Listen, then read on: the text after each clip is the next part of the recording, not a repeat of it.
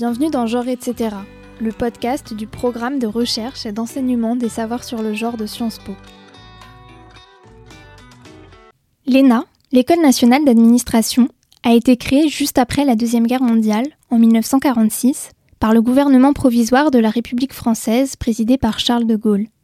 Son rôle était de sélectionner et de former des hauts fonctionnaires de l'État. En janvier 2022, dans le cadre d'une réforme de la haute fonction publique, l'ENA a été remplacée par l'INSP, l'Institut national du service public. L'un des objectifs de cette réforme du concours d'entrée était notamment d'améliorer la diversification des recrutements des cadres supérieurs de la fonction publique. Aujourd'hui, nous recevons Hélène Périvier, économiste à l'Observatoire français des conjonctures économiques. Elle vient de publier avec Maxime Parodi et Fabrice Lara, dans le cadre d'une collaboration entre Sciences Po et l'INSP, un article sur la place des femmes et le rôle de l'origine sociale des candidates et des candidats dans le processus de sélection au concours externe de l'ENA. Bonjour Hélène Périvier. Bonjour. Donc pour commencer, est-ce que vous pourriez nous expliquer un peu le fonctionnement de, ce concours d'entrée à l'ENA, s'il vous plaît? Alors, le concours d'entrée à l'ENA se passe généralement après avoir commencé ses études supérieures, donc souvent après cinq ans d'études. Il se déroule en deux étapes. Une première étape d'admissibilité qui est faite de cinq épreuves écrites anonymes, donc euh, finances publiques, droit public, euh, économie, questions sociales, questions contemporaines. Et puis pour ceux qui passent cette euh, admissibilité, il y a des épreuves d'admission qui sont des épreuves orales, cinq épreuves orales. Et au terme de ces épreuves orales, eh bien, on, a les lauréats pour chaque année de concours. Et je crois que pour le préparer, on peut recourir à des préparations. Alors pour préparer le concours de l'ENA, on peut euh, ce concours externe, donc comme vous l'avez dit, il y a d'autres modes d'entrée à l'ENA. Le concours externe est celui qui est la voie classique d'entrée à l'ENA, donc directement après les études. Euh, on peut euh, rentrer dans une année préparatoire. Par exemple, à Sciences Po Paris, il y a une année préparatoire au concours administratif qui prépare en particulier, mais pas seulement, au concours de l'ENA. Et donc vous, vous avez étudié sur une période de 5 ans qui s'étale de 2016 à 2020 deux grandes bases de données. Une euh, sur des élèves qui étaient inscrits à cette fameuse préparation dont vous venez de parler au concours administratif de Sciences Po, et euh, d'autre part des données sur les personnes qui ont candidaté à l'ENA sur ces cinq années. Est-ce que vous pourriez nous expliquer pourquoi vous avez choisi de mettre ensemble, d'appareiller ces deux bases de données? Alors d'abord, c'est parti d'un constat. À Sciences Po, il y a 60% d'étudiantes, et pourtant à l'ENA, il y a 40% de femmes à peu près. Et pourtant, Sciences Po Paris est la voie classique, traditionnelle, pour entrer à l'ENA. Donc là, il y a quelque chose qui nous interroge. Comment euh, se retrouve-t-on avec euh, une si faible proportion de femmes à l'ENA? Le problème, c'est qu'en regardant juste ce qu'on sait de Sciences Po, à partir des données de Sciences Po, on ne peut pas vraiment comprendre parce qu'on ne sait pas exactement dans la préparation au concours administratif de Sciences Po qui va effectivement candidater au concours de l'ENA. Et du côté de l'ENA, parce que l'école se pose aussi cette question, pourquoi si peu de femmes rentrent à l'ENA Eh bien, il n'y a pas l'historique de d'où viennent les candidats.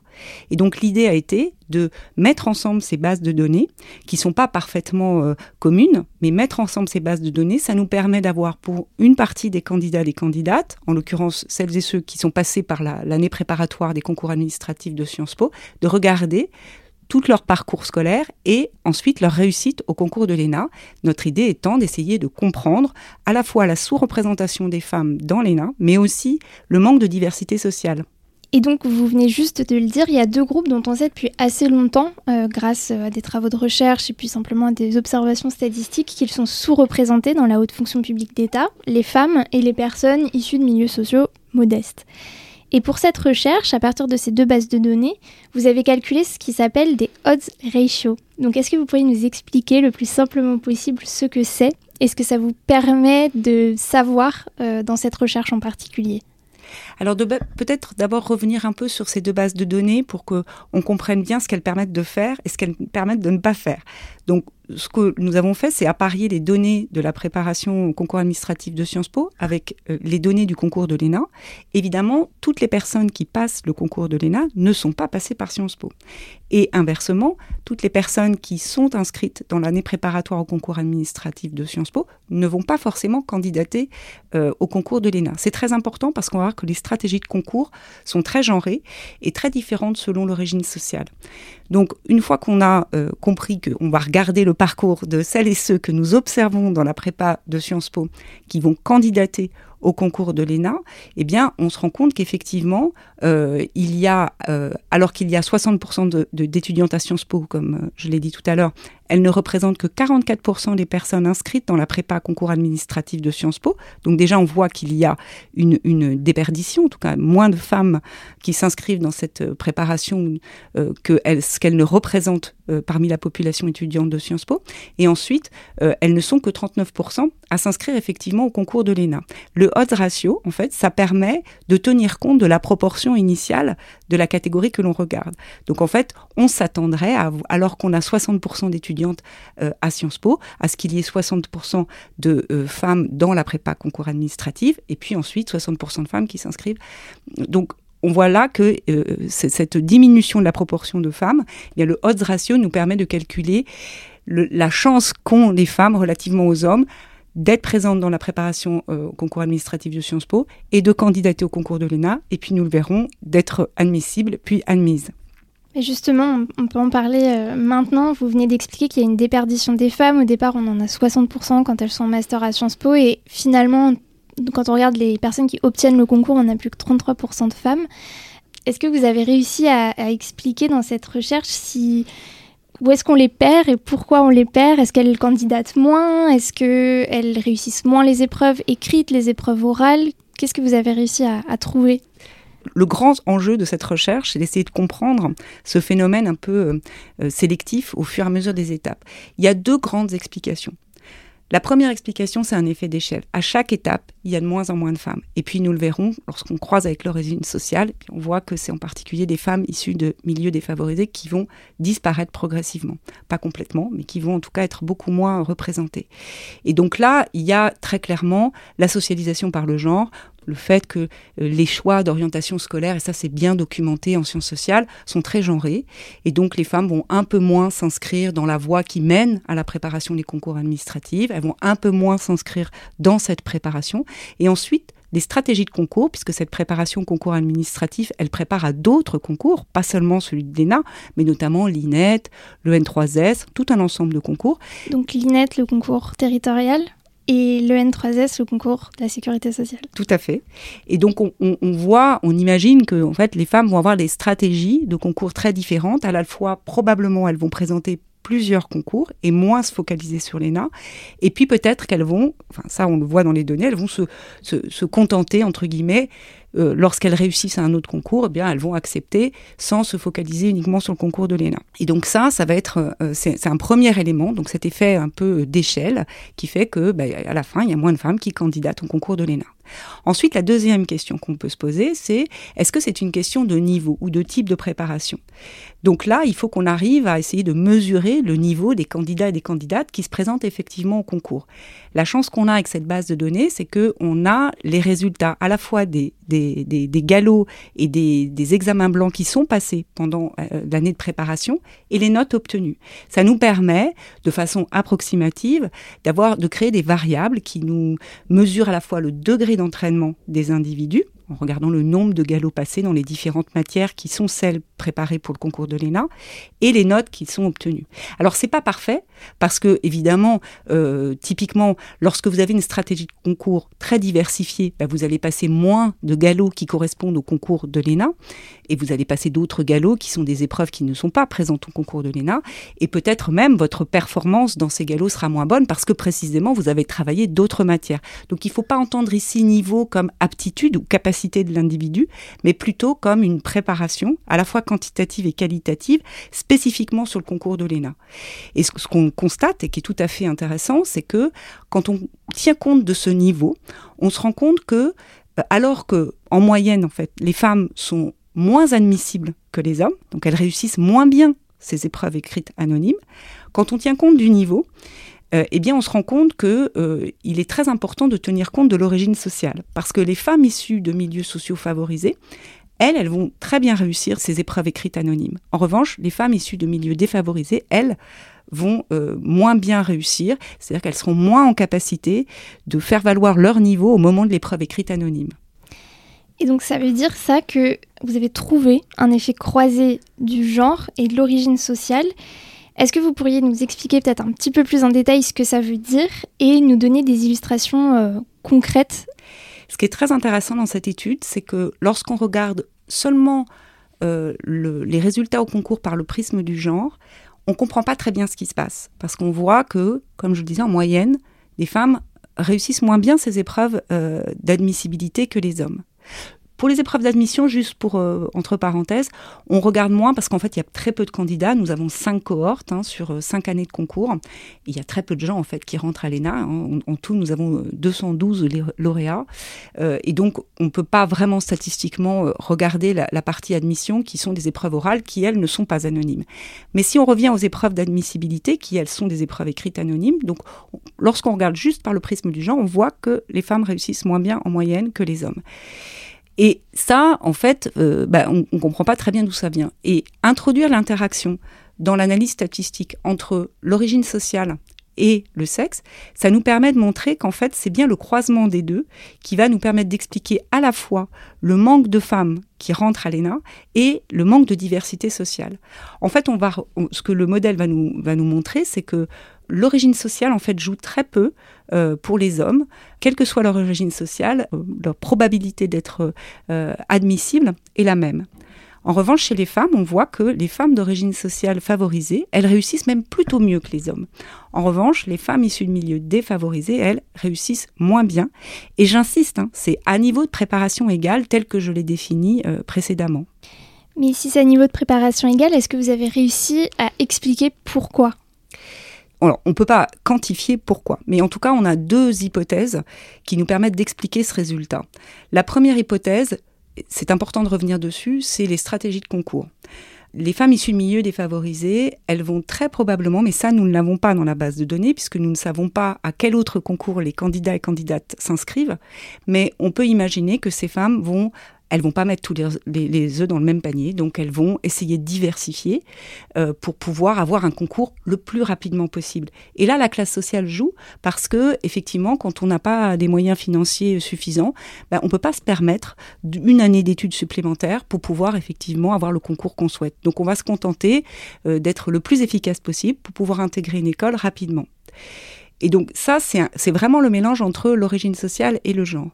Euh, mais c'est aussi vrai hein, que les femmes issues de milieux euh, favorisés vont elles aussi moins souvent recandidater au concours de l'ENA. Donc c'est à la fois très genré, mais aussi très connecté à l'origine sociale. Donc ça, c'est un premier élément, parce que évidemment, mécaniquement, plus vous présentez le concours, si vous présentez le concours une fois, deux fois, trois fois, eh bien, vous avez plus de chances de, de l'obtenir.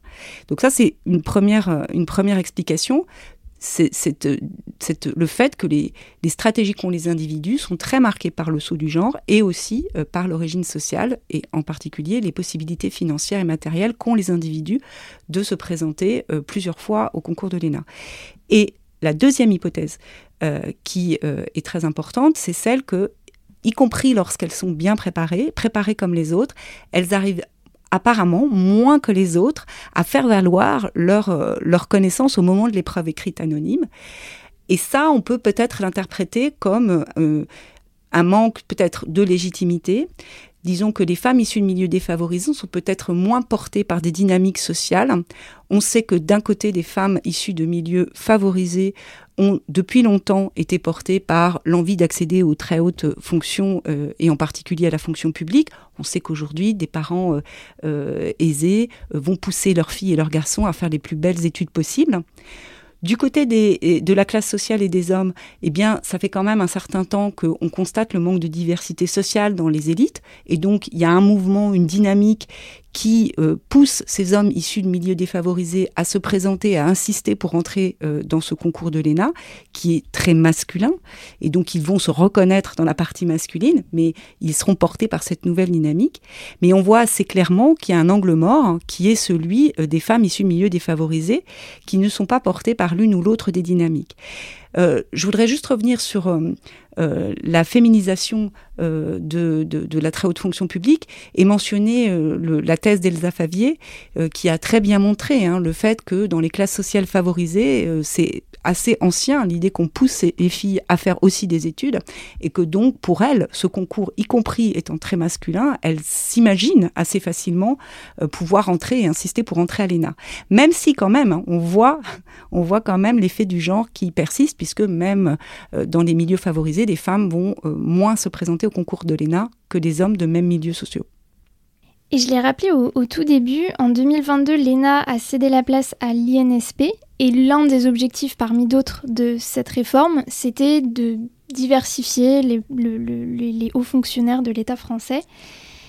Est-ce que grâce à votre recherche, vous avez des pistes d'amélioration pour corriger cette inégale représentation?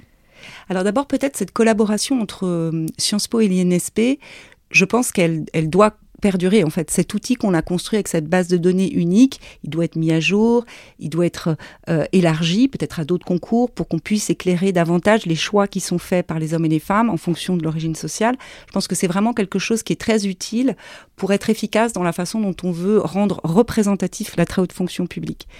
Alors peut-être il y a un point qui peut-être intéressant euh, à regarder, c'est que ce qu'on montre dans l'analyse, c'est que le rang de la candidature est très important. Euh, c'est-à-dire évidemment, plus on présente, plus on a de chances de rentrer.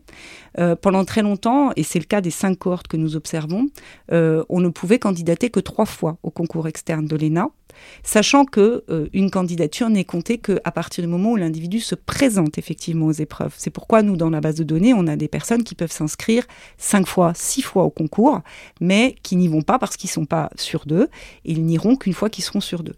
Euh, donc cette limite de concours, elle a été euh, supprimée avec l'INSP et c'est peut-être pas le bon moyen de diversifier parce que nous, en tout cas, ce qu'on montre, c'est que euh, limiter le nombre de candidatures possibles, ça permet d'élargir en fait euh, le profil des candidats parce qu'en fait, qui bénéficie du nombre de candidatures euh, important, ce sont les personnes issues de classe sociale favorisée et en particulier les hommes, puisqu'on a vu tout à l'heure que les femmes, y compris de milieux favorisés, se présentaient moins souvent au concours de l'ENA. Donc, si on veut diversifier, on peut aussi jouer sur ce levier-là. Ça permet de laisser des places pour d'autres profils. Et puis, peut-être un autre point qui peut être mis en avant, donc le passage à l'INSP a été aussi l'occasion de mettre en place des classes talents. Donc dans l'optique de diversifier euh, la très haute fonction publique, ces classes talents, elles sont euh, euh, là pour accompagner des personnes issues de milieux sociaux défavorisés à la fois dans leur préparation et puis aussi avec une voie d'accès qui leur est spécifique. Donc peut-être au regard de ce que nous montrons dans cette, cette, analyse, il serait intéressant de mettre un peu l'accent sur les femmes issues de milieux sociaux défavorisés pour les porter davantage et permettre de corriger les faits que nous montrons. Et puis en fait, on voit que c'est à toutes les étapes, euh, dès euh, la, Sciences Po, dès le choix de master, on voit qu'on a une voie qui est spécifiquement celle que choisissent les étudiants qui ont euh, en, ligne de mire le concours de l'ENA dès leur master 1. Hein. c'est la, dans l'école d'affaires publiques la spécialité administration publique. On voit que là déjà, il y a moins de femmes et il y a moins de femmes issues de milieux défavorisés. Donc peut-être qu'il y a quelque chose à faire du côté de, Sciences Po en amont hein, de l'année préparatoire au moment de l'inscription dans l'année préparatoire, là aussi, certainement aussi, un accompagnement, peut-être plus d'informations euh, qui permettraient à cette catégorie spécifique de, de, de, se penser comme étant préparationnaire au concours de l'ENA. Et puis, au cours de cette préparation, leur dire que ce concours est aussi fait pour elles et qu'elles peuvent parfaitement y arriver. Et puis, donc, ensuite, voir en espérant que euh, petit à petit, on arrive à corriger euh, cette, ce, ce, ce poids à la fois du genre et de l'origine sociale qui pèse en particulier sur les femmes issues milieux sociaux défavorisés. Merci. À suivre alors. Genre etc. c'est le podcast du programme de recherche et d'enseignement des savoirs sur le genre de Sciences Po. La musique est signée Lune. Un lien vers la transcription de cet épisode est disponible en description. Pour aller plus loin, vous retrouverez également en description des liens vers différentes références bibliographiques, dont l'article de Maxime Parodi, Hélène Périvier et Fabrice Lara. Si vous avez aimé cet épisode, n'hésitez pas à ajouter des étoiles sur votre plateforme d'écoute et à le partager autour de vous. Merci et à bientôt